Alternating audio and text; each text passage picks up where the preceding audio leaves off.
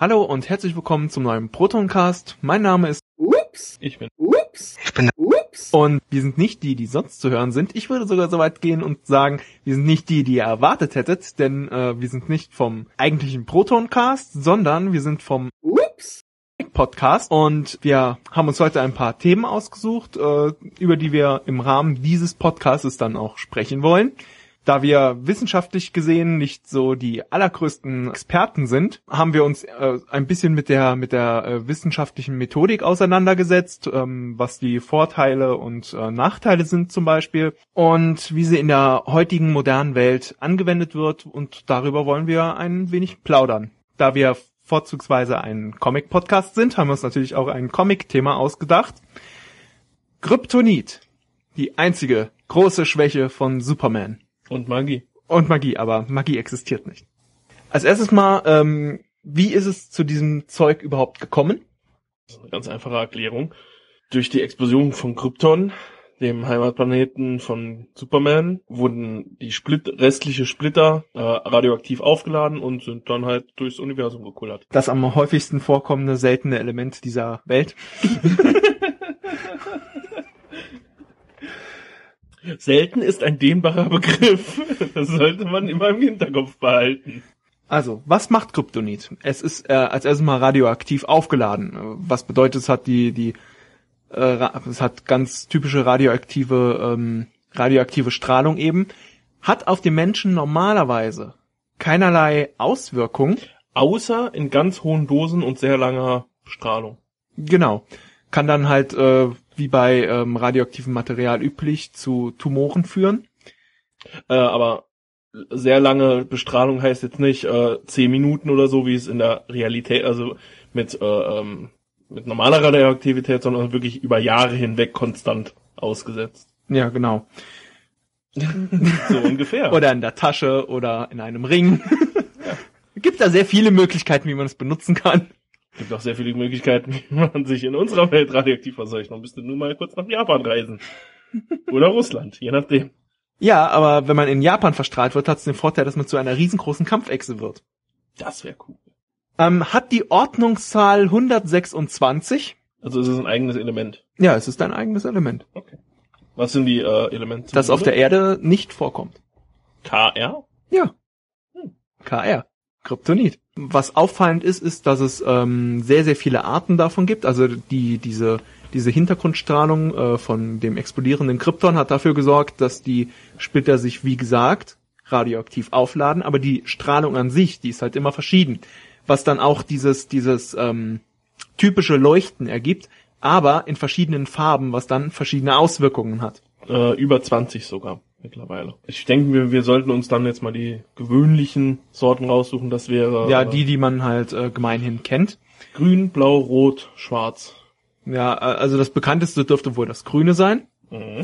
das ehemals mit dem Roten verwechselt wurde. Darauf kommen wir nachher noch zu sprechen. Das Grüne hat die Eigenschaften, über die wir schon gesprochen haben. Auf Superman hat es die Auswirkung, dass es ihm die Kräfte raubt. Auf Und ihm Schmerzen zufügen. ja, man könnte vielleicht. Und das Kryptonit wirkt jetzt nur auf der Erde oder auch auf Krypton? Ich bin da draußen mittlerweile. Ich, Kann man, kann man ja nicht wissen. Kryp kann man ja nicht wissen. Kryptonit existiert ja erst, seit Krypton nicht mehr ist. ach so, durch die Explosion? Genau. Es, es Ah, kommt, jetzt es ich kommt auf das. die Sonne an. Superman bekommt ja seine Kräfte Ja. durch die gelbe Sonne der Erde. Krypton hatte eine rote Sonne. Und je nachdem, unter welcher Sonne das Kryptonit benutzt wird, hat es andere Auswirkungen. Wobei Ah ja, gut, es alles nicht klar. klar ist, ob das, äh, ob das, ob die die ähm, Strahlung des Kryptonits verändert wird oder der Körper halt so verändert wird, dass sich die, ähm, dass sich die Wirkung anders ergibt. Also wenn äh, Superman unter einer roten Sonne menschlich wird, dann hat das Kryptonit auch keine äh, keine Auswirkung mehr auf ihn, Mhm. Hm? weshalb es dann äh, unklar ist, ob das am Kryptonit liegt, das sich unter der roten unter einer roten Sonne verändert oder an Superman, der sich unter einer roten Sonne verändert. Das ist Okay. dann unklar. Also das Grüne, das ist halt die, die klassische Form. Es hatte auch mal ähm, eine Auswirkung auf Menschen, die dann Supermans Kräfte bekommen haben, wie es äh, eine rote Sonne hat. Ja, wobei das hat sich äh, mittlerweile als falsch herausgestellt. Das Einzige, was sicher ist, ist, dass äh, Superman dadurch extrem geschwächt wird und in, tatsächlich in körperliche Mitleidenschaft gezogen wird. Was auch zum Tod führen kann. Genau. Hat einen Schmelzpunkt von 850 Grad Celsius, hat eine Zugfestigkeit von 650 bis 1100 MPa und ja, ist wie gesagt, äh, wie viel es davon gibt, ist äh, nicht bekannt, weil eine Person das ja immer wieder aufsammelt, benutzen will. Es ist auf jeden Fall wenig. Ja, es ist, na gut, es sind halt äh, Meteoriten von einem zerstörten Planeten, aber der hunderte Lichtjahre von uns entfernt ist. Ich glaube sogar ein, einige tausend. Genaues kann man halt nicht sagen. Das ist halt das Problem an der Sache. Niemand außer Superman weiß ja auch, wo Krypton war. Also es ist eigentlich äh, schwierig zu sagen, wie weit das jetzt entfernt war und so. Deswegen Ähm, dann gibt es das rote Kryptonit. Das hat im Prinzip die gleichen Eigenschaften wie das grüne Kryptonit, nur eben in einem äh, viel größeren Ausmaße. mhm. Ja, also ansonsten hat's halt die genau die gleichen Eigenschaften. äh, zusätzlich ähm, legt äh, ein Bestreiter Kryptonia damit auch sehr seltsames Verhalten an den Tag. wird halt sehr sehr aggressiv. Vor allem unter anderem. Und ähm, kann auch zu Transformationen führen. Blaues Kryptonit ist wiederum wieder einmal eigentlich genauso wie grünes Kryptonit, nur mit einem ist es halt das Kryptonit aus dem Bizarro-Universum, weshalb es nur Auswirkungen auf den auf Wesen aus dem Bizarro-Universum hat, namentlich Bizarro Superman. Aber der Effekt ist gleich. Der Effekt ist gleich. Also wenn, wenn du grünes Kryptonit nimmst und Superman bestrahlst, ist es für Bizarro das blaue. Genau. Und was ist, wenn du das blaue bei Superman benutzt? Nichts. Ah, okay. Wobei äh, nichts kann man so gen genau nicht sagen, weil es ja dann nicht raus ist, ob es nicht äh, bei längerem Kontakt die gleichen äh, Auswirkungen hätte wie grünes Kryptonit bei einem Menschen. Sind halt alles Sachen, die man mal testen müsste. Also keine Langzeittestdaten. Genau. Äh, weißes Kryptonit, es hat halt die Möglichkeit, sämtliche Pflanzen auf einem Planeten zu töten. Also quasi komplett auszurotten. Also äh, hat das dann eine, äh, soweit ihre seine Strahlkraft ist. So, was es äh, dann noch gibt, ist schwarzes Kryptonit, das äh, auf den Körper an sich, obwohl man, man kann schon sagen, dass es eine, es teilt die Persönlichkeit in äh, zwei Besen. Also er stellt es quasi einen Klon von dir. Genau, aber mit anderen Wesenszügen. Also es gibt dann halt eine gute Version und eine böse Version. Also eine, eine gute in Anführungszeichen und eine aggressive zum Beispiel. Ja, Also wird man schizophren. genau, aber buchstäblich. Äh, also äh, Schiz Schizophrenie ist ja äh, nur reine Kopfsache. Mhm. Und hier ist es Hier wird es halt, ja genau, und hier wird es halt zu einer körperlichen Sache. Also dass du einen zweiten Körper bekommst. Oh, krass. Ähm, Cloning when it's done wrong. Und orangenes Kryptonit gibt äh, Tieren Superkräfte. Tieren, gut. so, Tieren. bevor jetzt äh, alle Leute kommen, na, die Nerds, die glauben noch, das gibt es. Nein, gibt es natürlich nicht. Wir reden hier über ein äh, rein fiktives Element. warte mal kurz, warte mal kurz. Bei dem Orangen muss ich jetzt mal nachfragen. Affen sind unsere, Nächsten Vorfahren, ja. also Verwandten. unsere Verwandten. So. Ja. Ja, Das heißt, sie sind körperlich ja menschenähnlich. Ja. Und Schweine haben ja von unserem Immunsystem und so auch Ähnlichkeit mit dem Mensch. normalerweise müssten die dann auf grünes Kryptonit anspringen. Ja. Auf Oranges meine ich jetzt. Da müssten ja eigentlich, wenn es beim Affen funktioniert, müsste es ja zumindest in irgendeiner Weise beim Menschen auch eine Funktion. Meine ich ja, ja. Du verwechselst reale Biologie mit Comicwissenschaft. es gibt einen Grund, warum es in Comic kein Physik oder Chemie gibt, sondern nur Wissenschaft. Das hat seine Gründe. Wenn da steht, es, es wirkt nur auf Tiere, dann wirkt es nur auf Tiere. Entschuldigung. Du verstehst ja gar nichts von Wissenschaft. Ich habe auch vergessen, es gibt ja auch nur Doktoren. Das ist, ein Doktor der Physik kann genauso gut dein Bein richten, Ja, wie es ein Doktor der Medizin kann. Und ein, Also, Philo ein Philosoph kann einen PC reparieren, ja. Weiß man doch. weiß man, klar. Ja, na, äh, natürlich wissen wir, dass das nicht ernst ist. Ich glaube, ich weiß auch nicht, wie gut es jetzt geklappt hat, so zu tun, als wäre es so. Ähm, wir reden natürlich von der allseits bekannten großen Schwäche von äh, Superman vom Verlag DC. Früher Äh, Der größte. Superman an sich hat ja dieses Superhelden-Genre überhaupt erst begründet. Mhm. Also gemeinhin, es, es gab, glaube ich, ein paar Leute vorher, aber Ja, das aber er war dann groß gemacht. Genau. Ist halt der, der Unterschied zwischen Invention und Innovation. Genau. Und warum gibt es Kryptonit überhaupt? Wir haben ja geklärt, wie der Ursprung in den Comics ist. In der Produzent, also in, in, aus Produzentensicht war es ganz einfach. Kryptonit gab's schon 1900, schlag mich tot, ich glaube 41 oder so. 40. 40 ist es erstmal aufgetaucht, hatte aber da noch ganz andere Wirkungen, als es äh, später hatte. Aber richtig bekannt wurde es eigentlich erst mit der Radiosendung Mhm. Superman.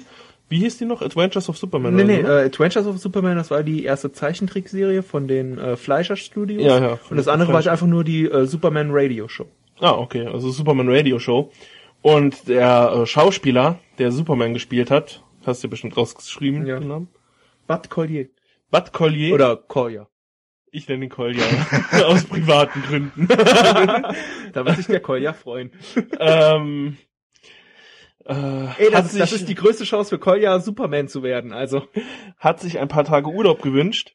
Also haben sie es nach bester Dr. Who-Manier gemacht und einfach gesagt, okay, dann wird er mit irgendeinem Material betäubt und irgendwo eingesperrt, mehrere Folgen lang. Ah, war es dann auch so? Weil ähm, das, das Ding ist, wenn man nämlich vergleicht, der hat in den äh, Folgen genauso lange und viel gespielt wie in den anderen Folgen. Also es war nicht, äh, dass, dass er dann nur eine, hal- äh, dass er dann ein paar Ta äh, Folgen lang nur in der Höhle gelegen hätte oder so. Ja, er hat in der Höhle gelegen. Er hat nur halt Dinge in der Höhle gemacht, aber ich glaube, das ist auch einfacher. Weil das, das geht noch ein, ein bisschen weiter. Da, also äh, die Folgen, über die wir reden, sind die äh, ist die Superman Radio Show Folgen 802 und 803 mit das dem war Titel täglich, ne? ja mit dem Titel äh, Meteor from Kryptonite Mhm. oder Off Kryptonite.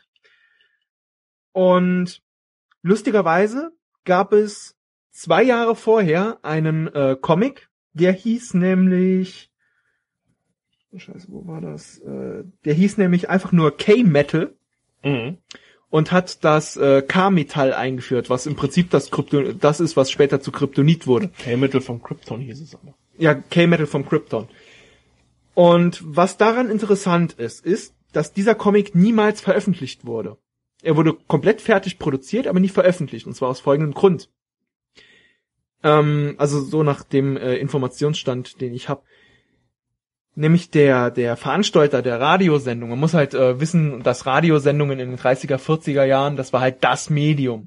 Fernsehen war da noch, Natürlich, ja. Fernsehen war da auch lange nicht so weit. Also hatte ein, ein, äh, ja, da ga- gab es doch nur Prototypen oder so. Es Ja. gab ja keine Fernseher zu kaufen. Also, Ja, doch, es gab, natürlich gab es Fernseher zu kaufen, aber die waren halt bei weitem nicht so, äh, okay, ich muss jetzt sagen, ich weiß jetzt die Geschichte von des Fernsehens jetzt nicht genau. doch, doch, da, da gab es schon Fernseher, aber die waren halt nicht geläufig. Das Fernsehmäßig von äh, was für einem Zeitraum war die Rede? Ich habe jetzt gerade. Ja doch, da gab's auch schon Fernseher. Wir hatten noch einen Vorempfänger und einen Fernseher schon. Ah ja, sag ich ja. Das war das Radio, aber das Fernsehen hatten wir auch schon, aber verbreitet war es noch nicht. Ja, eben, das meinte ich ja. Ah, Und okay. da hatten halt die Radioinstitutionen extrem Einfluss. Und der Sendechef, der hat dann eben interveniert, und zwar aus folgendem Grund. Nämlich in dieser Comic-Geschichte war es so, dass äh, Superman mit Lois und Jimmy Olsen in einem in einer Höhle gefangen war und äh, Kryptonit war eben da und hat ihm seine Kräfte genommen und er konnte halt nichts machen und die Höhle ist halt eingestürzt und dann ist das Kryptonit weggefallen, aber es war halt nicht mehr genug Zeit da, um etwas zu machen, das seine Identität als Clark Kent nicht auffliegen lässt. Also hat er sich entschieden, äh, trotzdem etwas dagegen zu tun und er hat halt quasi sich selbst als Superman geoutet vor seinen Freunden. Und das hat dann halt die ähm, diese Beziehung zwischen Lois und Clark komplett verändert, weshalb sie dann eben äh, nicht mehr zum Status quo zurückgehen konnten. Und das hat dem Senderchef überhaupt nicht geschmeckt. Da hätte Lois Lane ja 20 Jahre vorher schon rausgefunden, wer Superman ist. Ja. Und das ganz ohne Brille abnehmen. So, der Senderchef, der hat da eben interveniert. Hat, also wurde folglich der Comic nicht äh, veröffentlicht, wurde aber mittlerweile äh, sehr äh, online restauriert und man kann es sich mittlerweile ansehen. Aber Was dann auffällig ist, ist, dass zwei Jahre später dieses K-Metall in der Radioshow vorkam als Kryptonit. Also eigentlich derselbe Scheißdreck, den später die, äh, die Fernsehserie äh, Adventures of Lois und Clark gemacht hat. Genau. Oh, die habe ich noch nie bis zum Ende gesehen. Ja, da ging es drum, ähm, Superman und Lois Lane sollten in den Comics heiraten. Und da hat die Fernsehserie halt interveniert, weil sie das in der aktuellen Staffel machen wollten, als Hm. Staffelhöhepunkt. Und Sollte ich mir die Serie vielleicht noch zu Ende ansehen? nein, muss man heute Nein, nicht mehr. nein, Nein, nein, nein, nein. Ähm, Okay. Und äh, deswegen haben sie die Doomsday Story gemacht, weil, okay, gut, wir dürfen die nicht heiraten lassen, dann bringen wir ihn halt um. so, so sehr war die Mentalität dann. Gut. Und ähm, wie gesagt, äh, der Radiosender hat interveniert und dann die Geschichte später für sich benutzt und der Rest ist tatsächlich Geschichte. Das ist die Herkunft von Kryptonit, wobei man nie genau sagen kann, äh, was da jetzt wirklich vorgefallen ist, denn diese Sachen, äh, das- das war halt vor der vor dem Informationszeitalter, in dem wir jetzt leben. Was bedeutet, viel davon ist Spekulation, viel davon ist Erinnerungen von den Leuten, die damals gearbeitet haben, die mal in einem Interview vor 20 Jahren gesagt haben, dass es so gewesen ist. Viele Dinge, die sich widersprechen, viele Spekulationen sind mit drin, also ganz genau kann man es nicht sagen, aber Das klingt aber zumindest mal eine logische Sache. Ziemlich plausibel, ja. Ähm, jetzt kommen, ich wollte nur einen kleinen Schwank aus meiner Ausbildungszeit. mhm. Wir hatten einen schönen Text, in dem es halt um äh, Zeitalter ging, also um Material. Und ähm, dass äh, sehr oft das Material, also da, das, die Namen der Zeitalter an das Material gekoppelt ist, das sie benutzt haben. Steinzeitalter, Bronzezeitalter, Mhm. Eisenzeit und so weiter. Ja. Ne? ich erinnere mich an die Sache. Und äh, in diesem Text stand halt drin, dass man heutzutage ja Halbleiter-Zeitalter nennen könnte. Oder Silizium. Oder Silizium-Zeitalter, was aber halt blödsinnig ist, ist. Ich meine, es hat sich jetzt schon etabliert, dass es das schon zu der Zeit, wo ich in der Ausbildung war und diesen Text bekommen hatte, war es schon etabliert, dass man Informationszeitalter sagt. Weil das Ja. ist die größte Ware, die wir mittlerweile haben. Informationen. Ja, es ist auch, hm, es kommt halt auch immer drauf an, äh, wie man, äh, in welchem Kontext man davon redet. Weil allein dieses Informationszeitalter teilt sich halt in so viele Zeitalter auf, wenn man Informationszeitalter als Computerzeitalter zum Beispiel ansehen will. Ja gut, aber trotzdem, ich Man meine, könnte das auch Kommunikationszeitalter sagen. Mhm. Ja gut, aber das Kommunikation ist ja Informationszeitalter. ja, ja, Also wie gesagt, daher- es kommt da immer auf den Kontext an und was man selbst präferiert. Aber Ja, aber Siliziumzeitalter ist komplett am, am, am Thema vorbei. Ja. Deswegen, ich sag's mal so, zukünftige Generationen dürfen sich da gerne Genau. die Köpfe einschlagen. ich meine, früher hat, hatte das durchaus Sinn zu sagen Steinzeit, Eisenzeit und so, aber heutzutage ist es halt Blödsinn. Hm, weil nicht das Material das ist, worauf es da ankam, sondern der, der, der, die Systematik dahinter. Genau. Man könnte auch sagen, wir sind im fossilen Brennstoffzeitalter.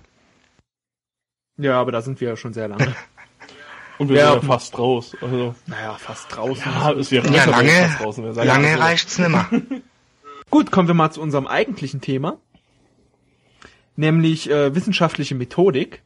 Wie gesagt, keiner von uns hier ist tatsächlich hier Wissenschaftler. Keiner von uns hat, soweit ich weiß, ähm, Naturwissenschaften studiert. Nee, Zumindest Sascha und ich sind äh, sehr interessiert an wissenschaftlichen Werken und Arbeiten. Ich bin ja auch schon seit einer halben Ewigkeit auf einer ähm, auf der Suche nach einem guten Buch, das einen in die Evolution einführt. Aber ja, als erstes mal, was ist wissenschaftliche Methodik? Also ähm, das, das erste, was man eigentlich mal unterscheiden müsste, wäre Wissenschaft von der Philosophie. Und ich äh, denke mal, da gibt's einen den, den dieses große das, was mir letztens nämlich vorgeworfen wurde, ist die Indoktrination der Wissenschaft, äh, ja, halt die, Indo die, die Doktrin der Wissenschaft, der Naturalismus. Und ich denke, da mal anzufangen, ähm, wäre gut, denn zwischen dem philosophischen Standpunkt des Naturalismus hm? und dem Wissenschaft und der wissenschaftlichen Methode des wissenschaftlichen methodischen Naturalismus ist ein riesengroßer Unterschied.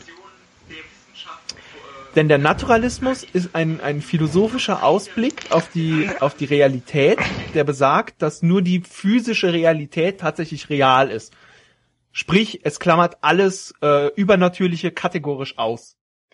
Der methodische Naturalismus auf der anderen Seite ist einfach nur, dass wenn man Behauptungen über die Realität, über unsere Realität, über die Natur benennt, auch Beweise dafür in der Natur selbst finden muss. Hört sich jetzt erstmal ein bisschen gleich an, aber ein großer Unterschied daran ist, dass der methodische Naturalismus das Übernatürliche im Prinzip nicht kategorisch ausschließt, sondern nur so lange ausschließt, solange das Übernatürliche eben nicht bewiesen wurde. Und da hatte ich einen, einen ähm, sehr interessanten, äh, äh, interessant möchte möchte ich nicht sagen, ich möchte eher sagen nervig. Eine sehr nervige Diskussion mit jemandem, der, der eigentlich permanent nur gesagt hat, ja, deine Doktrin ist genauso schlimm wie meine. Und einfach nach, nach ellenlangen Diskussionen immer noch nicht akzeptieren will, dass methodischer Naturalismus etwas anderes ist als allgemeiner Naturalismus. Ja. Das wird ja heute gerne vorgeworfen von, eigentlich wollten wir erst später über Pseudowissenschaften reden. Ähm, das wird ja gerne vorgeworfen von Kreationisten, dass ähm, Darwin seine ja. E Theorie der Evolution hier nur entwickelt hat, weil er auf Gott sauer ist und man ihm deshalb keine weil seine Tochter gestorben ist in jungen Jahren. So. Und ähm, deshalb man ihm ja gar kein Wort glauben sollte, weil seine ja. Theorie ist ja auch nicht schlüssig. Ja, natürlich nicht. Aber gut, Pseudowissenschaft. Abgesehen davon, dass es zu 99,5 Prozent bewiesen ist. Äh, ich würde sogar noch weitergehen. Das ist eine der bestbelegtesten Theorien, die wir in unserer Zeit haben. Ja, äh, die, die Lücken, die gibt es ja immer. Ja, sind zwar noch einige Lücken drin, aber die füllen wir halt eben andauernd. Das ist ja, ja das ist ja, ja Natürlich. Äh, ich würde sogar so weit gehen und sagen, dass Evolution belegter ist als äh, die Gravitationstheorie. Einfach weil wir, wir können sogar den, die, die DNS von, von den Lebewesen entschlüsseln und miteinander vergleichen. Und selbst das war der Punkt, wo Evolution hätte fallen können. Und selbst da wurde es bewiesen. Also wenn man schon das kleinste Detail, von dem Evolution redet, beweisen kann, dann äh, steht da einfach nichts mehr im Wege. Wir kommen aber auch in Richtung Teilchenphysik, wissen wir auch sehr, sehr, sehr viel. Also wir wissen, warum, was, wie funktioniert, sonst könnten wir jetzt gar nicht miteinander reden. Äh, es basiert alles auf Quantenmechanik, die ganze Kommunikation, alles Quantenphysik und wir kennen uns da sehr gut aus. Wir wissen halt eben bei der Gravitation jetzt nur nicht, wie, warum es funktioniert. Wir wissen ja, aber, dass es funktioniert. Ähm, kennst du, kennst du zufällig die, ähm, eine, eine sehr, also ein sehr interessantes Gespräch zwischen Gunkel und dem Leiter vom, vom, ach, wer war das, äh, von irgendeinem einem Wissenschaftsverband, ähm, der hat das nämlich ähm, durchaus richtig und äh, naja, der hat das nämlich durchaus so ausgedrückt, dass Wissenschaft sagt, wie etwas funktioniert. Aber sobald wir fragen, warum ist das so, sind wir schon in der Geisteswissenschaft. Und das ist etwas ja, das anderes. Ist, das gehört gar nicht, ja, das gehört gar nicht dazu. Denn äh, in der Philosophie, also in der Geisteswissenschaft, also ähm, so gesehen ist, ist die, die Naturwissenschaft sehr eingeschränkt. Und das ist jetzt ja. nichts, das ist jetzt äh, das Problem ist, das hatte ich nämlich auch am Wochenende, wo mir dann halt jemand gesagt hat, ach, Atheisten gibt es nicht und äh, ganze Käse, man kennt es. Ich glaube, diese Person hat den Podcast gerettet. Wissenschaft ist sehr eingeschränkt. Aber das hört sich als erstes mal schlimm an, ist es aber nicht, denn es hat einen sehr, sehr großen Vorteil. Naturwissenschaft basiert vor allem auf deduktiver Argumentation. Das heißt, man nimmt etwas, man hat etwas Spezielles und versucht daraus etwas Grundsätzliches herzuleiten. Äh, wie zum Beispiel, man sieht einen Apfel fallen und schlussfolgert, da muss ein Energiefeld sein, das dafür sorgt. Da muss eine, eine Kraft sein, die den Apfel nach unten zieht. Genau in der Philosophie, in der Geisteswissenschaft, da gibt es auch die deduktive Argumentation, aber eben auch die induktive, die halt das genaue Gegenteil ist. Man nimmt etwas Grundsätzliches und versucht das auf das Spezielle zu münzen, was einen riesengroßen Nachteil hat. Im Prinzip kann man behaupten, was immer man will. Ja. Denn was bei, bei der Naturwissenschaft vorrangig ist, ist die Falsifizierbarkeit. Jedenfalls äh, ist bei, man stellt eine Behauptung auf, die überprüft werden kann. Es gibt ja auch diesen ganz berühmten Ausspruch, du liegst nicht mal falsch. Auch wieder etwas, das sich im Gemeinen anders anhört, als es eigentlich gemeint ist. Weil an sich hört sich das ja erstmal positiv an. Man liegt nicht falsch. Aber dann sagt das halt auch, dass man etwas so abstruses behauptet, dass man es noch nicht mal prüfen kann. Ja. Es ist einfach eine, ja, ähm, eine Plattitüde, eine leere, eine inhaltsleere Aussage. Von denen es quasi unendliche gibt. Du meinst das, was Philosophiestudenten beigebracht bekommen? Nein. Philosophie ist nicht so nutzlos, wie man denkt. Aber Philosophiestudenten sind so nutzlos. Wie ja, es ist, es ist halt das Problem, Philosophie wird sehr gerne von Leuten benutzt, die äh, lieber sich selbst ja, hören. meistens. Ironischerweise würde ich uns im Moment gar nicht davon ausnehmen. Wenn wir da zum Beispiel den Wittgenstein nehmen, mit die Welt ist alles, was der Fall ist. Das ist auch so ein Spruch, der ist, der passt einfach nicht. Wenn du zum Beispiel eine, eine Drohung nimmst, ne, die kann der Fall werden, muss aber nicht. Aber die Drohung ist schon in der Welt drinne. Das passt alles nicht so ganz. Ja. War das in diesem, in dem Ding, wo du gestern gepostet hast? Mit diesen äh, 100 äh, bekloppte äh, Aus Aussagen oder so? Bitte? Du hattest doch gestern irgendwie ein, ähm, irgendwas gepostet mit äh, 100 bescheuerte Aussagen oder sowas. Oder habe ich noch gar nicht richtig reingeguckt, muss ich ehrlich sagen. genau, genau. Wird passen. Allerdings muss man auch dazu sagen, dass nicht alles, was nicht falsifizierbar ist, nicht automatisch Blödsinn ist. Weil das kann man auch nicht sagen. Denn es ist ja durchaus so, dass einem vielleicht noch gar nicht eingefallen ist, wie man es testen kann. Allerdings ist das wieder etwas, ähm, im Prinzip, bevor es falsifizierbar ist, kann man weder sagen, ob es Blödsinn ist oder ob es kein Blödsinn ist. Und deshalb kann man es auch genauso gut ignorieren, weil es keinerlei Aussage über die Realität ermöglicht. Richtig. Natürlich kann man, ähm, das hatte ich wie gesagt am Wochenende, wo jemand dann das, ähm, das ich muss mich halt gleich entschuldigen, äh, die deutschen Begriffe sind mir nicht ganz so geläufig wie die englischen, weil die, die größte Sprache ist halt Englisch, die wird halt von den meisten gesprochen. Ähm, das, das das, Amerikaner? Ja, das kosmologische, also das, das kosmologische Argument benutzt hat, äh, von wegen, alles, was existiert, folgt etwas anderem, das existiert, also muss das erste Existierende übernatürlich gewesen sein. Philosophisch als induktives Argument macht das Sinn, aber es ermöglicht halt keinerlei Aussage über die tatsächliche Realität, weil nichts von dieser Aussage überprüfbar ist. Es ist das erste Mal die Behauptung, das dass ja. alles Natürliche einem anderen vorausgeht, weil wir haben keinerlei, äh, keinerlei Beweis für das Gegenteil. Allerdings haben wir auch keinen Beweis, dass das stimmt. Also um, Zumal um, um das jetzt, um das jetzt äh, ja. zu verstehen, ne? Ja. Also die Aussage ist zum Beispiel, dass ein Kind Eltern hat. Genau. Das heißt, die Eltern waren vorher da. Ja. Genau. Und diese Eltern haben auch Eltern. Und genau. so weiter und so fort. Und Richtig. irgendwann kommst du ja am Ende der Linie an. Genau. Und deswegen muss da was Übernatürliches sein, dass die Eltern, dass die erste, das erste Elternpaar erschaffen hat. Genau. Nur eben nicht auf Eltern bezogen, sondern das gesamte Universum. Ja, natürlich. Das war jetzt nur ein anschauliches Beispiel. Genau. Aber ja, du hast recht. Ah. Ja gut, dann. Wie gesagt, also das ist einfach eine nicht falsifizierbare Aussage, die an sich logisch ist, aber eben einfach nicht überprüfbar und deshalb keinerlei Aussage über die Realität an sich zulässt. Also tatsächlich zeigt, ob es Realität ist oder nicht. Wir können ja bis kurz vor den Urknall können wir ja zurück. Das ist errechenbar. Soweit wissen wir ja alles. Danach, da wird's halt äh, sehr, sehr, sehr, sehr schwierig.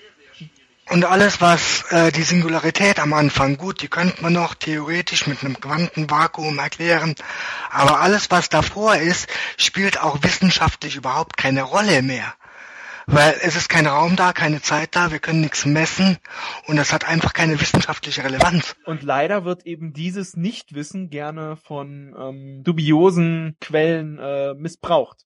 Ja, in den letzten Jahren häuft sich das Ganze ja wieder. Ja, es ist halt, es ist halt leider so. Ähm, es oh, ist halt yeah. diese, dieser schöne Vergleich, eine eine Kraft sorgt äh, für eine genau gleich große ge- entgegengesetzte Kraft. Mhm. Je stärker Wissenschaft wird, desto stärker wird der Widerstand dagegen.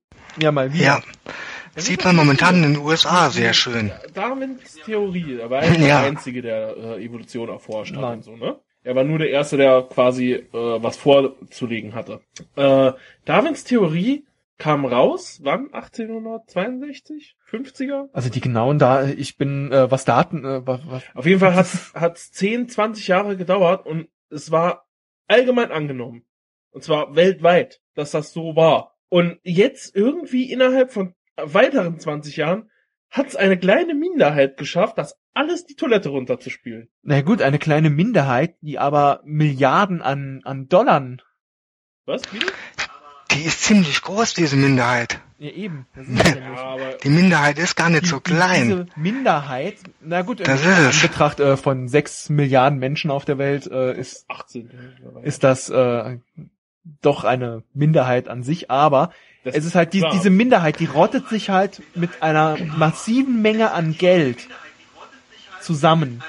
Weil diese die Ministerien, wie zum Beispiel, ich nenne jetzt einfach mal ein paar große Namen, Ray Comfort und äh, Ken Ham, ähm, die, die kriegen Millionen, Milliarden in den Arsch geschossen, die die dann benutzen können, um eben sowas wie ein Kreationismus Museum zu bauen, in dem dann gelehrt wird, dass äh, Dinosaurier neben Menschen gelebt haben. Klagen sich in Schulbücher ein. Genau. Das wird ja neben der Evolutionsbiologie unterrichtet in den USA. Also in einigen Bundesstaaten auf jeden Fall. Im Bible Belt. Das ist schlimm. Im Bible Belt. Das ist, der große Eklat, der war ja 2005 in Dover, wo sie dann, äh, wo dann der der gesamte Kreationismusverein äh, eine ziemliche Schelle bekommen hat, aber ordentlich. Ich hab noch, ich hab ja die, die, das das Urteil von dem Richter damals. Ähm, wie hieß der? Sam Harry Jones oder Sam Jones? Ach, ne. Sam Jones war der Schauspieler von Flash. ja, genau. Das ist Sam Jones. warum vermix ich Das ist, verwechsel? das ist jetzt schon das zweite Mal. Oh Mann. Der Mann hieß John E. Jones der Dritte. So, jetzt habe ich. John Jones, das ist ein geiler Name. Kein Wunder, dass ich mir den Namen nicht merken konnte. Das ist viel zu kompliziert. John Jones, wer kann sich sowas merken? Das hört sich ja schon fast an wie ein Comic. Ja, das ist geil. Das ist ein Comic-Charakter. John Jones. Das ist Martian Manhunter. John Jones der Dritte. Jedenfalls hatten, hat da der gesamte Kreationismusverein so eine Schelle bekommen. Dieser Fall ist daran schuld, dass es nicht mehr Kreationismus heißt, sondern Intelligent Design. Weil, ähm, Das ist auch so ein schöner Begriff, ne? ja, in, äh, ach, das ist mittlerweile viel schlimmer geworden. In äh, erster Instanz ist nämlich die Klage damals komplett abgeblockt worden, weil Kreationismus vom Bundesger äh, Quatsch, Bundesgerichtshof, vom äh, Gerichtshof in Amerika als religiös tituliert wurde. Ja, was sonst? Klar, aber was sonst? Äh, und weshalb es vollkommen gegen die Verfassung gewesen wäre, Kreationismus in die Schule zu bekommen. Also musste ein neues Label her. Das sie eben noch nicht markiert hatten. Und Intelligent Design, das muss man wirklich nahtlos eingestehen, ist ein wunderschöner Begriff. Alles Marketingtechnisch? aus. Ja. In, es steckt das Wort Intelligenz drin. Ja, und jeder, der das glaubt, hält sich erstmal für intelligent. Genau, und, und dann noch Design. Das ist wie die, wie die, äh, Alles, was, alles, was sich gut anhört, steckt da drin. Es ist ein unglaublich eloquenter Begriff. wie die, äh, besorgten Bürger. Ja, Die sind ja auch nur schlauer, weil sie Dinge durchschauen, die jeder andere halt nicht. Genau. du meinst Verschwörung. Wie jeder Verschwörungstheoretiker, genau, ja. Ja. Ach, ähm, kurzer Schwenker. Ich hatte letztens ein Gespräch mit einem Verschwörungstheoretiker, der felsenfest davon überzeugt war, dass die EU der Turm von Babylon ist. Bitte? Das EU-Gebäude wurde nicht fertiggestellt. Der Turm von Babel wurde nicht fertiggestellt. Wow, wir haben drei Milliarden Brücken in Deutschland, die nicht fertiggestellt sind. Was ist denn mit dem Berliner Flughafen? Ist das auch der Turm von Babylon oder was? Man könnte mit der Bauzeit, könnte man das glauben, Es, so es langsam. ist wirklich vor allem ja nicht nicht nur diese Dinge, da, dass Sachen wegen äh, Budgetfragen nicht fertiggestellt wird, ist schon etwas vollkommen Normales, das tagtäglich vorkommt. Aber nicht nur das. Selbst wenn man sagen würde, dass die dass die Bundesregierung beziehungsweise die EU von äh, Stein von von Freimaurern unterwandert ist, die jetzt den Turm von, äh, von Babel gebaut haben und die, die Bibel das alles komplett prophezeit hat. Es wäre immer noch keine Prophezeiung, weil ein Gebäude, das in einem Buch beschrieben wird, nachzubauen, ist nicht das gleiche wie eine Prophezeiung zu erfüllen. Ich kann heute sagen, ich baue mir ein Haus, morgen das Geld abgeben und mir ein Haus bauen und es wäre keine Ich meine, Prophezeiung. man kann die Bibel ja auch nicht als äh, Geschichtsbuch sehen. Ich meine, das sind erfundene Geschichten. Die sind abgeändert worden über Jahrhunderte hinweg. Ja, genau. Fertig. Mehr ist das nicht. Sie haben alle eine Moral, sie haben alle irgendwie eine, eine Lebensweise. Das sind- Das sind Texte, die Nomadenstämme gebraucht haben, um zu wissen, wie man mit der Welt und den Dingen darin umzugehen hat. Land, Frauen, Vieh, Sklaven. Mehr ist, wenn du die Texte liest, mehr ist das nicht. Nicht nur das. Man, Aber das Alte Testament gilt ja nicht mehr. Das ist ja. man muss das Ach, ja die Rosinenpickerei. Also, äh, Nee, ich, ich find's wirklich, wenn du schon sagen, wenn du schon irgendwann sagen musst, okay, wir können mit dem alten, äh, mit dem alten Testament können wir kein, das keine, drei Viertel des gesamten Buches ausmacht. äh, können wir nichts mehr reißen, schreiben wir einfach mal ein neues dazu. Also ab, ab diesem Zeitpunkt muss Ja, du das Problem ist aber zum Beispiel sein. die Erbsünde nicht- aus dem Alten Testament, die gilt noch. Das gilt ja irgendwie alles noch. Und manches gilt nun mal nicht mehr und ach. Ja, ja. Todsünden zum Beispiel. Ich meine, Ja, nee, nicht nur das. Es ist ja auch die Entstehungsgeschichte, wie dieses Buch überhaupt entstanden ist. Denn die Bibel ist ja nicht ein Buch. Nö. Es sind über 600 Bücher. Und die wurden von einem Rat der, äh, dem Konzil von Nicaea, wurde der offizielle Kanon dieses Buches festgelegt. Und wenn du dich mit anderen treffen musst, um einen Mhm. Kanon festzulegen, dann ist klar, dass davon nichts oder nur sehr, sehr wenig tatsächlich passiert ist. Für reale Geschichte muss man sich nicht treffen, um das ist dann so wie ähm, verschiedene Comic-Autoren treffen sich. Wie machen wir jetzt die Serie auf? Was bauen wir denn auf? Was nehmen wir mit beim Neustart? Ja, ganz genau. Bei Dr. Who hatten wir genau dieselben Diskussionen schon. Was Genau. gehört und was gehört nicht dazu. Das ist geil. Und wenn man dann noch realisiert, dass sämt, also dass fast alle Bibelgeschichten auf Mythologien anderer Kulturen Ja. basieren. Es gibt einen Grund, warum der biblische Gott auch sehr oft Yahweh genannt wird, weil auf diesem Gott Yahweh, der ein Luftgott war, basiert dieser Gott. Am Anfang war das ein Feuergott. Ja, aber unserer ist cooler. Genau das ist es nämlich. Unserer kann alles. Ja, aber warum kann er alles? Weil er cooler ist. Warum kann Superman mehr als Batman? Weil es so ist, verdammt. Die Figur Jesus, die äh, gab es ja auch schon Ähm. Ewigkeiten vor dran. Ich glaube, Babylon war, glaube ich, das erste Mal, wo einer aufgetaucht ist, der ähnliche Fähigkeiten hatte. Und dann später in Ägypten war es, glaube ich,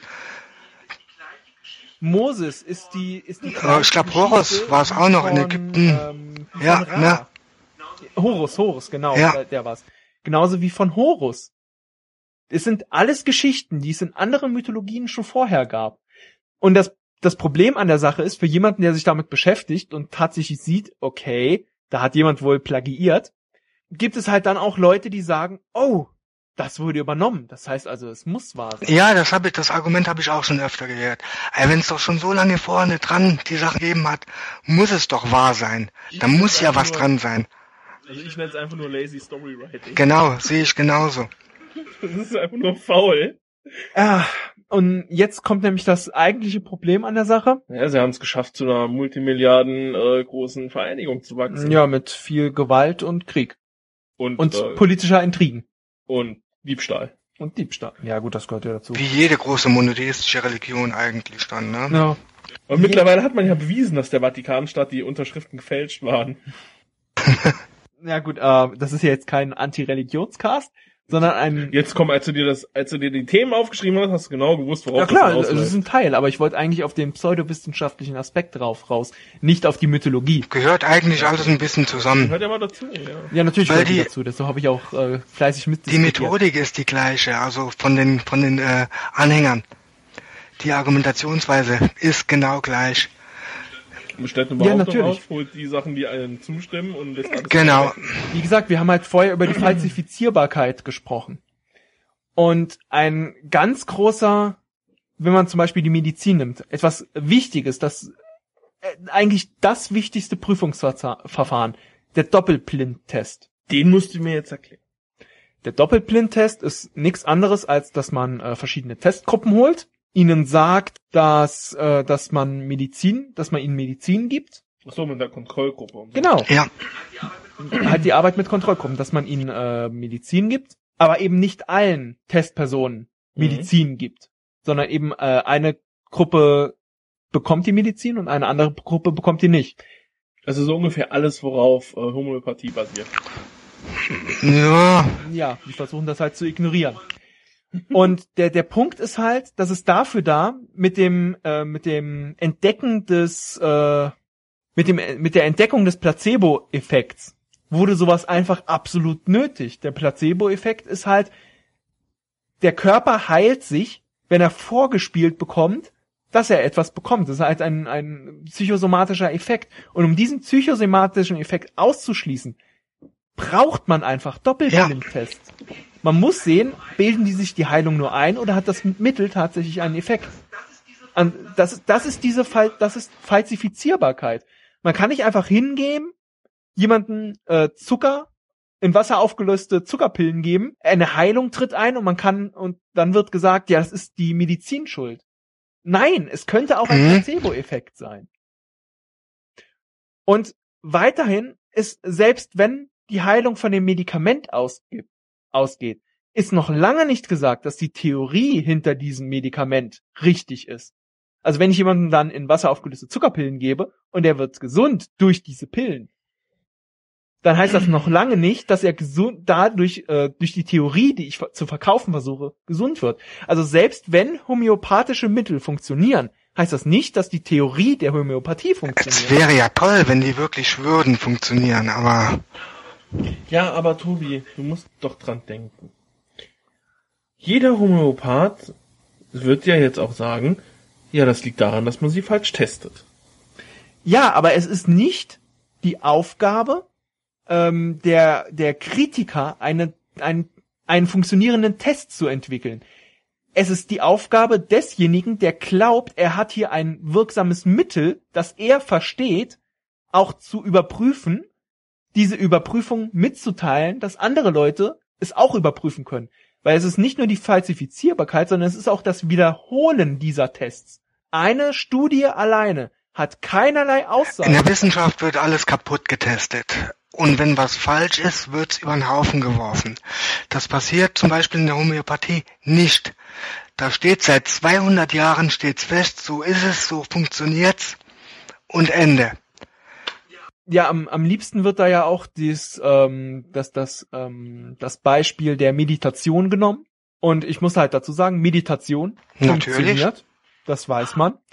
Aber das, worüber Wissenschaftler gelacht haben, dass es nicht funktioniert, das war ja nicht die Meditation. Wären die Leute damals, die die Meditation oder Akupunktur verkaufen wollen, wären die Leute, die das verkaufen wollten, damals hingegangen und hätten gesagt, hört mal, Akku, es gibt Nerven in unserem Körper und wenn wir Nadeln in diese Nerven reinstechen, dann äh, ist der äh, Stromzufluss vom Gehirn läuft besser, man äh, die Muskeln laufen besser etc.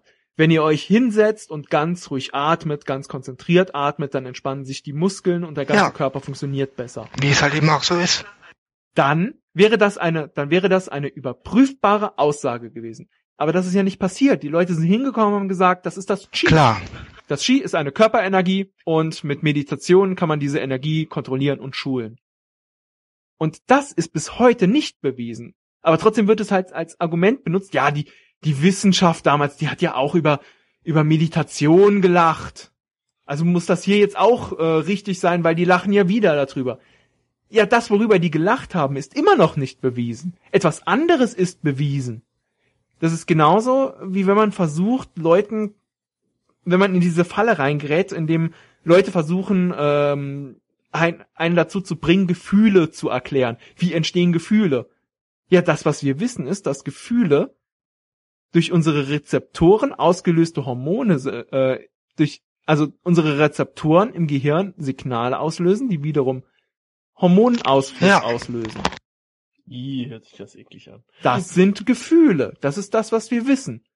Und die normale Reaktion von einem normalen Menschen ist, ja, aber da ist ja noch mehr. Das ist eben das große Problem. Da treffen einfach äh, zwei völlig verschiedene Philosophien aufeinander. Nämlich einmal die Leute, die einfach nur glauben wollen, was sie glauben wollen, damit sie es glauben, weil sie es schön finden. Und das hat man mir, wie gesagt, dann auch ganz genauso gesagt. Ich meine, es ist, Ob Evolution wahr ist oder nicht, ist egal. Mir gefällt es besser, dass Adam und Eva existieren. es ist ja schön, wenn man äh, was hat, woran man sich festhalten kann. Ich glaube, es ist für die Leute auch sehr berührend, dass sie das haben, aber es macht's einfach nicht richtig. Ja, und da kommt es halt drauf an, ob einem wichtig ist, ob etwas richtig ist oder nicht. Denn man muss halt ganz klar sagen, das, was man glaubt, das diktiert das eigene Verhalten. Ja, Und das ist halt das Problem mit, mit dem Impfgegnern.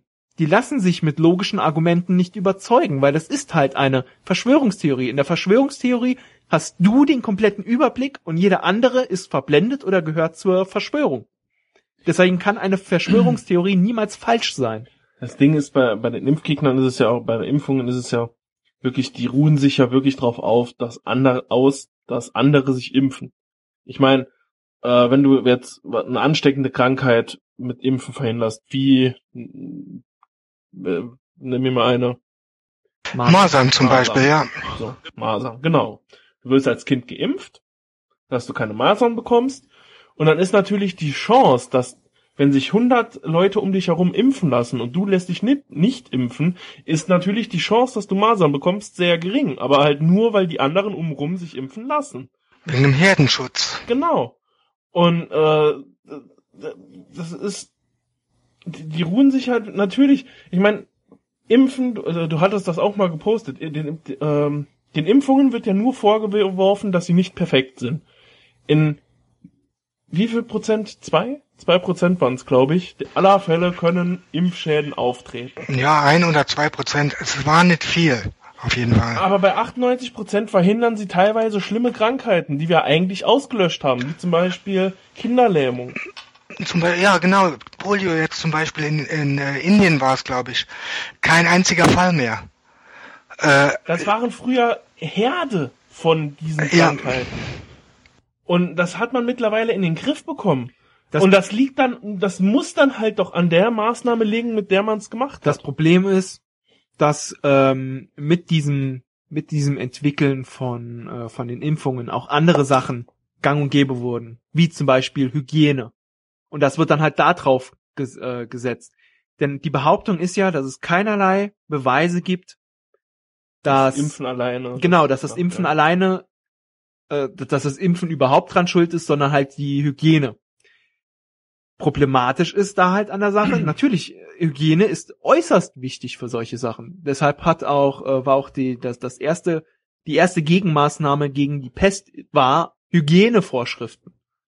Das war aber eine lustige Geschichte. Er ist ja noch von Miasma ausgegangen, dass das kleine Partikel in der Luft sind, was eigentlich der Realität sehr nahe kommt. Das Dumme war nur, er hat die Leichen zusammengefunden, also in, in England war das, glaube ich, jemand in London. hm? Er hat, er hat die Leichen zusammengesucht, verbrannt und hat es dann in die Themse gekippt.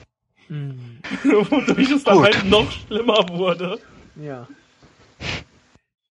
weil er gedacht hat, oh, das Miasma ist ja jetzt verbrannt. Ja, und da sehen wir halt wieder, unfalsifizierbare Aussage führt zu einer absoluten Schädigung von allen. Menschen handeln nach dem, was sie glauben. Und da gibt es halt Dutzende Beispiele. Ganz aktuell die, die äh, Terrorsachen. Ja, Das sind auch Leute, die an das glauben, was sie tun. Mhm. Also deshalb, ich bin da äh, lieber auf der auf der Seite von den Leuten, die zumindest versuchen zu erklären, was äh, tatsächliche Realität ist, anstatt nachher aufgrund eines falschen Glaubens eine falsche Entscheidung zu obwohl man da auch aufpassen muss, um nicht gleich in die Fahrwasser von wieder mal Verschwörungstheoretikern reinzurutschen. Äh, globale Verschwörung, nur die USA ist an allem schuld und so weiter und so fort. Nee, das haben ja alle gar ziemlich gut ver versimmelt.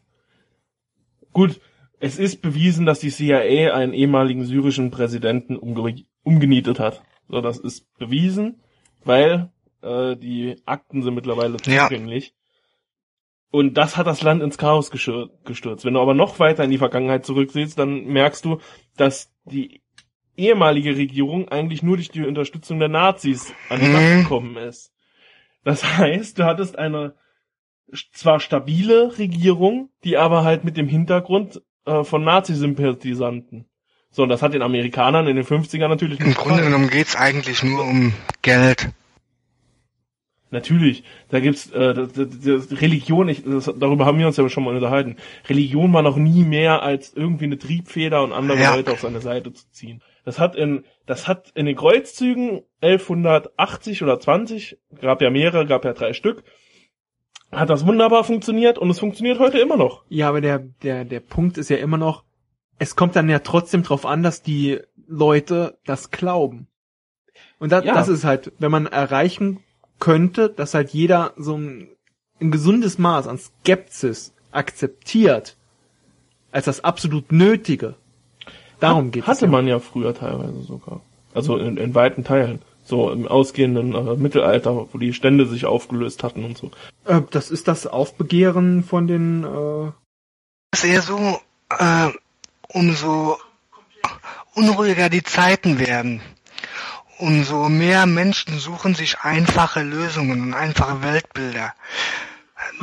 mein, mein, Re äh, nicht mein Religionslehrer, Quatsch, äh, mein Politik, äh, ich weiß nicht mehr, wie es damals hieß, das Fach, aber mein Politiklehrer, mein äh, Ja, Wirtschaftskunde. Lehrer, damals in der in der achten Klasse hat mal etwas gesagt, das bleibt mir bis heute im im Gedächtnis. Je schlimmer die Zeiten werden, desto mehr flüchten sich die Leute in die Romantik.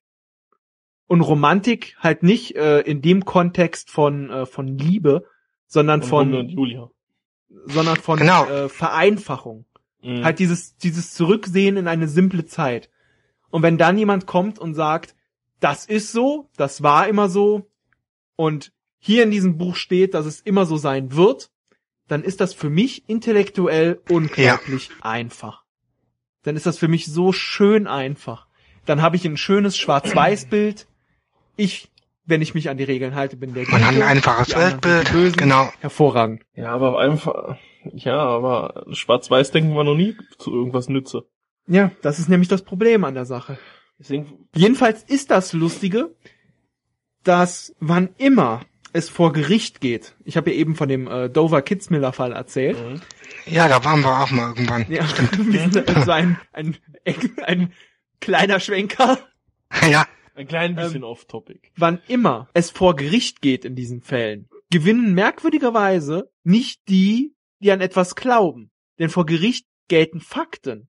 ja, Und wenn du einfach nur Behauptungen aufstellst, dann hast du natürlich keine Fakten. Wenn du behauptest, Viren existieren nicht, dann ist das an sich eine eine überprüfbare ähm, eine überprüfbare Aussage, weil du kannst beweisen. Das Problem ist, du kannst nicht existent nicht beweisen, aber du kannst Existenz beweisen. Was bedeutet, wenn du sagst, Viren existieren nicht, dann muss jemand anderes nur beweisen, dass Viren existieren. richtig. Wie war das mit, hatte doch jemand ein äh, Preisgeld oder so, ne? Genau, der Stefan Lanker. Ja, Hm. Wie heißt noch dieser ganz große Verlag, der so von äh,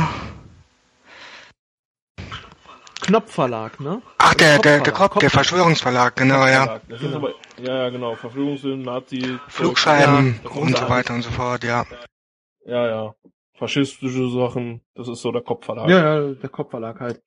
Der berühmte Kopfverlag. Siehst du, aber da ist es schon wieder sehr einfach. Schwarz, Kopfverlag, weiß, jeder andere.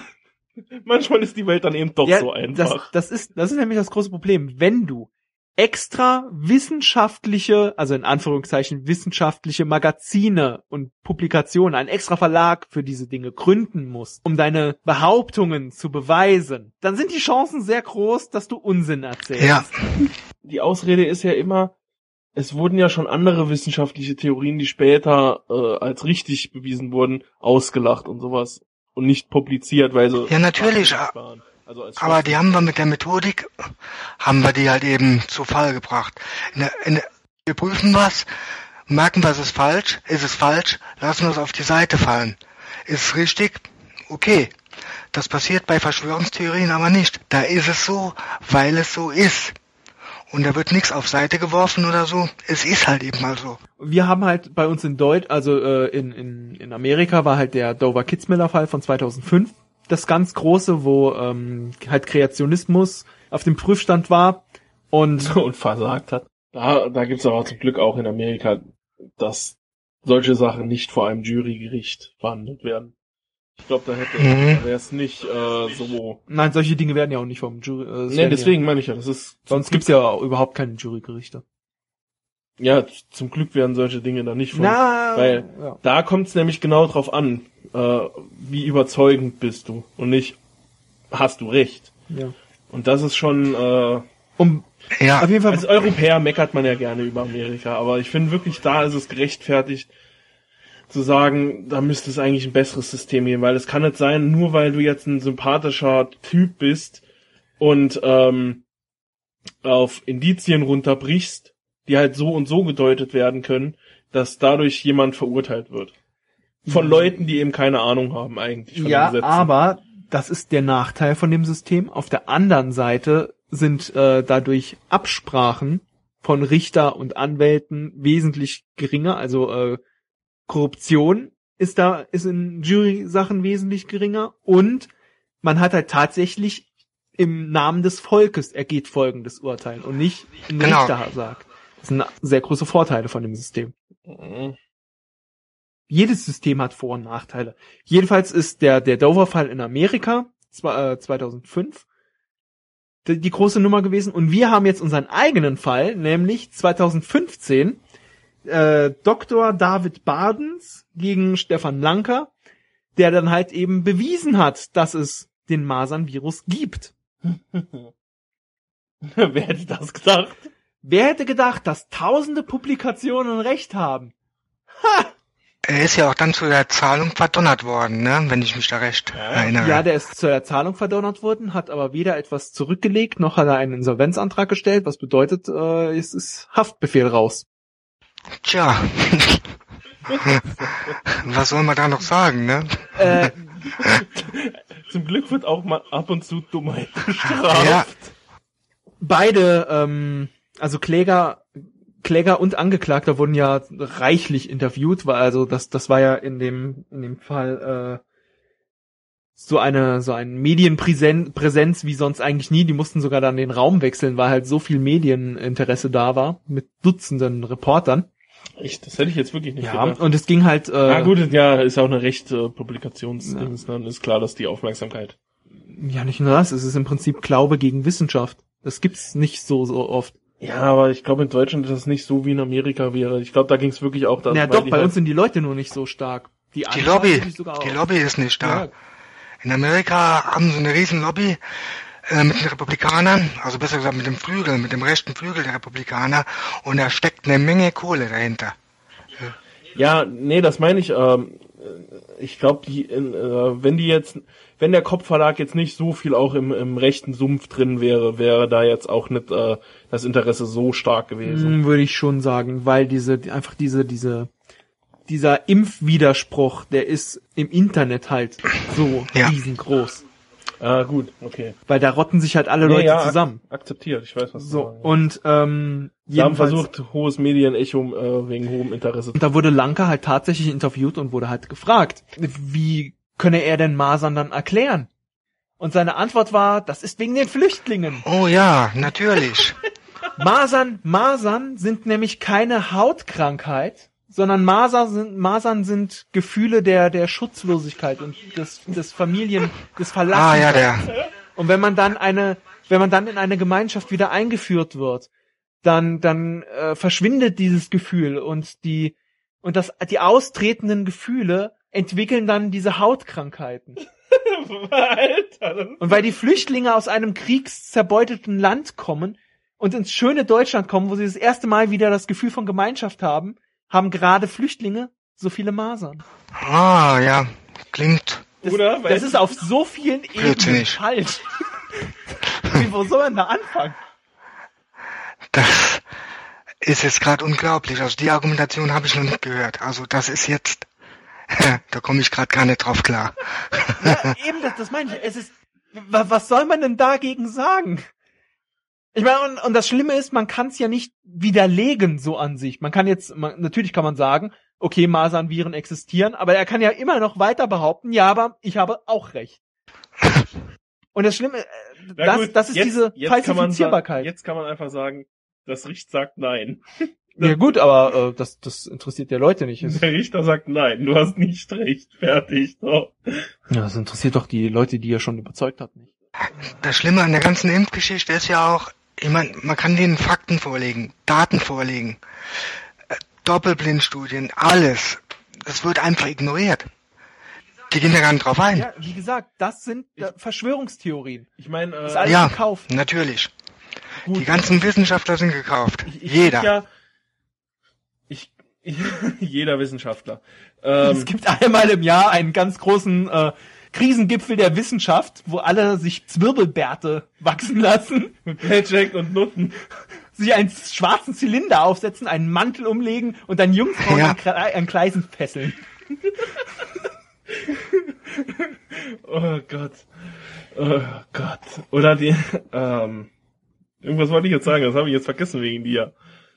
Okay, also, aber jetzt zur Verteidigung, ne? Ich, zu, zu einem gewissen Grad haben sie ja irgendwo recht. Ich meine, du brauchst nicht jedes Jahr eine Grippeimpfung, zum Beispiel. Ja, Oder es gibt ja schon Impfungen, wie zum Beispiel damals bei der Schweinegrippe, wo 100 Menschen auf der Welt gestorben Ja, sind. das, das ist ja das, das ist ja das, Solche Dinge. Da halt äh, völlig kritiklos ranzugehen, ist halt auch gefährlich. natürlich. Aber sich halt wirklich von Beweisen und, und gar nicht. des, deswegen ist ja auch in der Wissenschaft ist eine Studie nichtssagend. Es ist dieses, dieses Wiederholen. Ja. Wenn, Dieses Kaputt-Testen.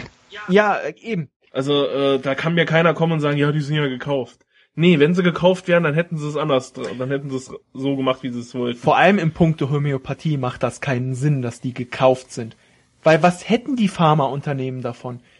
Homöopathie ist wesentlich günstiger herzustellen als eigentliche Medizin und würde weniger Forschung oder zumindest genauso viel Forschungsgelder kosten. Also warum sollte Und man ein nicht funktionierendes Medikament herstellen, wenn man genauso gut ein funktionierendes Medikament herstellen könnte und damit der Konkurrenz Um mehr? Profit zu machen. Das ist es ja. Ich meine, die, die Zuckerkügelchen, billig in der Herstellung, werden teuer verkauft. Also jeder, jeder Arzneimittelhersteller müsste sich normalerweise die, die äh, Hände reiben bei der Gewinnspanne, die da anfällt. Wie gesagt, am Wochenende war das Ende der Diskussion. Manchen Leuten gefällt einfach die andere Geschichte besser. Und daher kommt das. Und du kannst den dann natürlich anschaulich machen mit, mit äh, verschiedenen äh, Geschichten, wie zum Beispiel Hexenverbrennung, wie zum Beispiel äh, Terroranschläge und so weiter. das, wird dann einfach ab, Jahrhunderte her. eben, das wird dann einfach abgetan. Aber das sind ja tatsächlich Konsequenzen daraus. Und Ja. die würden sich ja heute nicht ändern. Wir sehen ja heute an Terroranschlägen, dass die sich nicht ändern. Ich meine, äh, vor ein paar Jahren war es ja so, ne? Ähm, der letzte größere Kirchenskandal jetzt von der katholischen Kirche, wo wir in Deutschland hatten, war ja dieser Kindesmissbrauch, wo die Kindesmissbräuche rausgekommen sind. Vor 2005. Ja, so ungefähr. Ja, aber da musste ich, da, da habe ich auch nur mit den Schultern gezuckt, weil das Ja. ist ja, Ja. seit Jahrhunderten Ja, ja, bekannt. nee, nee, nee. Nee, was ich meine ist, ist folgendes. Ähm, du hast ja die Doktrin der Enthaltsamkeit, ne? Ja. So. Und dass das halt nicht für jeden zu bewerkstelligen ist. man ist Mensch. Klar. Mensch hat Triebe. Dass, Ja. genau. Ähm, dass eine Organisation wie die Kirche, die Millionen von Mitgliedern hat und auch Millionen, Hunderttausende von Angestellten, und ich äh, rede jetzt von Pastoren und sowas als Angestellte, ja. dass sowas vorkommen kann, ist bei dieser Masse an Leuten auch vorgekommen. Natürlich. Ja. Das ist nicht das, was mich gestört, natürlich gestört, aber das ist jetzt nicht Das, das, was mich Mensch, äh, das hat mich natürlich menschlich gestört, aber jetzt so im großen Sinne hat mich, das war ist nicht halt überraschend. Es ist- Genau. Was mich aber richtig angekotzt hat, ist, wie damit umgegangen wurde. Nämlich anstatt die Leute dann halt äh, nach normalen Gesetzen zu richten, nach unseren Gesetzen, wurde das alles so in Hinterzimmern verhandelt, die wurden irgendwo in die, in die Pampa versetzt und äh, wird jetzt einfach die Augen zugemacht und so getan, als hätte sich damit das Problem erledigt. Das ist Kirchenrecht. Dass noch die Täter noch beschützt werden. Wann immer ein Glaube mit der Realität konfrontiert wird oder im, Zwie im Zwiespalt stehen, Mhm. gewinnt immer die Realität. Wenn man Leuten natürliche Triebe verbietet, dann gewinnen die Triebe. Und wenn man denen dann ähm, Leute vor die äh, Flinte setzt, denen man, äh, die sich nicht verteidigen können, die man auch gut beeinflussen kann, dann ist das vorhersehbar. Aber dann gibt es halt eben die Leute, die sagen, ja, aber es gefällt ihnen doch zu glauben, das wäre nicht so. Und dann kann man echt nichts mehr dazu sagen. Dann, dann kann man nichts mehr sagen. Ich weiß ja nicht, wie es euch geht, aber jetzt bin ich leicht depressiv. Hast du noch irgendwie was? Ja, wir haben nämlich einen Musiktipp. Die Piraten von Tortuga. Ja, die sind sehr gut. Jeder von uns kennt sie. Jeder von uns. Ja, ich habe Sascha äh, vorgespielt. Ja, ja. Mit uns haben sie ja auch schon mal einen Podcast aufgenommen. Mehrere sogar. Und jetzt, äh, Sascha, du als jemand, der das jetzt erst kennengelernt hat, sag du mal, äh, was dir so gefallen hat. Was mir so gefallen hat. Ja, ich fand die Musik eigentlich sehr gut. Ich höre auch gerne Elstorm und es hat einfach in meine Musikrichtung reingepasst. Da gibt's eigentlich nicht viel großartig zu sagen. In der Richtung. Ja, die sind straight. Die sind absolut straight. Ja, was, was mir halt machen bei halt das, was sie machen und äh, wenn es einem gefällt, Genau. dann gefällt es einem halt. was mir bei Ailstorm zum Be- Beispiel nicht gefällt, das ist halt dieses dieses typische Problem, das ich mit Metal habe. Ja, Man hört den den Gesang nicht. oh doch, also, man hört ihn doch schon, also auf jeden Fall. Ich kann bei Ailstorm gerade mal jedes dritte Wort verstehen. Nee, also bei Elstorm hörst du doch schon einiges raus. Gut, Naja. Tobi, das ist jetzt kein Black Metal Band, wo ich du wollte wirklich gerade sagen, er hat eine ziemlich raue Stimme. Äh, nee, rau, ja, ein bisschen tief, tiefer, nicht ne, eher rau, aber man versteht eigentlich alles. Finde ich mal. Aber ich höre auch viel Metal. Äh, Moment, ähm, das war jetzt keine Kritik an Ailstorm, die wir nämlich erst später gekommen. Das war jetzt das, was mir an an äh, an Metal generell Ja, ja. weniger gefällt. Ich glaube, da bist du hier auf Verlorenen posten, weil äh, sowohl Sascha als auch ich sind da. Ja und? Ich muss euch ja nicht überzeugen. Ich sage ja nur, was mir gefällt und was nicht. Doch, genau das musst du. Jedenfalls, das ist das, was mir an Metal, an was mich an Metal generell immer etwas stört. Und die sind halt wesentlich anders, weil man versteht, zumindest im Großteil der Lieder, hört man halt den Text. Ja, es kommt aber, jetzt muss ich aber wirklich hier nochmal reingrätschen. Es kommt drauf an, was für ein Metal du hörst. Äh, zum Beispiel jetzt äh, Manowar, Maiden, also die singen ziemlich klar. Und äh, Mhm. da verstehst du Ja, aber- alles. Also, ähm, Da gefällt mir das Gekreische also Manowar, Dickens Gekreische, nicht viel. Dickens, bei Maiden, nee. Ach so, Manowar, nee, da, mit Manowar habe ich ganz andere Probleme. Da finde ich Ja. die Texte einfach scheiße. Brother Steel Ja, und Fire. muss man schon stehen. Das ist was Das ist halt anderes. allein Nee, äh, ich bin, ich bin halt selbst, ich, ich bin halt einfach kein, kein so, so Metalhead, weshalb mir Ailstorm halt nicht so zusagt. Da ist es halt die Musik. Ich fand sehr enttäuschend, dass sie mit, nicht mit dem, äh, ähm, oh, wie heißt dieses Instrument noch? Ja, ja, genau. Ich weiß, was du meinst, komm aber auch nicht drauf. Ja, Und, äh, sondern halt über Keyboard Synthesizer, Mhm. das fand ich sehr enttäuschend. und Tortuga sind da wesentlich mainstreamiger. Und das gefällt mir da halt. Du bist ja halt Mainstream. Ja, und? Versuch was Ja, zu machen. Mainstream Special ist im. Metal-Bereich nicht so gerne gesehen. Ich bin ja auch nicht, im, deswegen bin ich nicht im Metal-Bereich. ähm, jedenfalls hat mir das gut gefallen. Dieses, dieses Thema des Piratigen, das wird halt einfach Konsequent. konsequent durchgezogen, äh, mit, mit äh, Hintergrundgesängen und allem, was dazugehört, mit, äh, Hey, ho. mit äh, Soundsamplern von, von See und Schiffen. Das hat mir einfach äh, wunderbar gefallen. Es ist halt lustig. Und als Abschluss äh, habe ich mir die Erlaubnis eingeholt, auch ein Lied abspielen zu können. Welches das ist, weiß ich jetzt noch nicht, aber wird entweder ähm, Black Jack sein oder Land Ho. Hm. Okay, das war's für dieses Mal. Ist ein bisschen länger geworden als unsere Casts normalerweise, aber bei weitem weniger als die Proton Casts. Ähm, Die dann dann Mal reden wir über Nestle. Und warum immer nur eine Socke verloren geht. Bis dann. Ciao.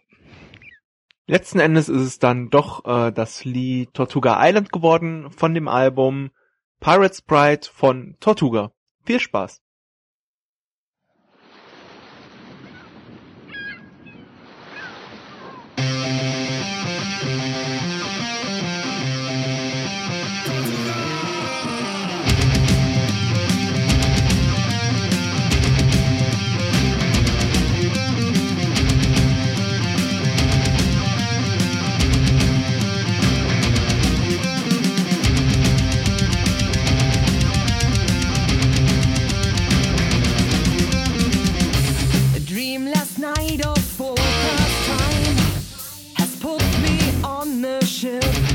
sunset sail come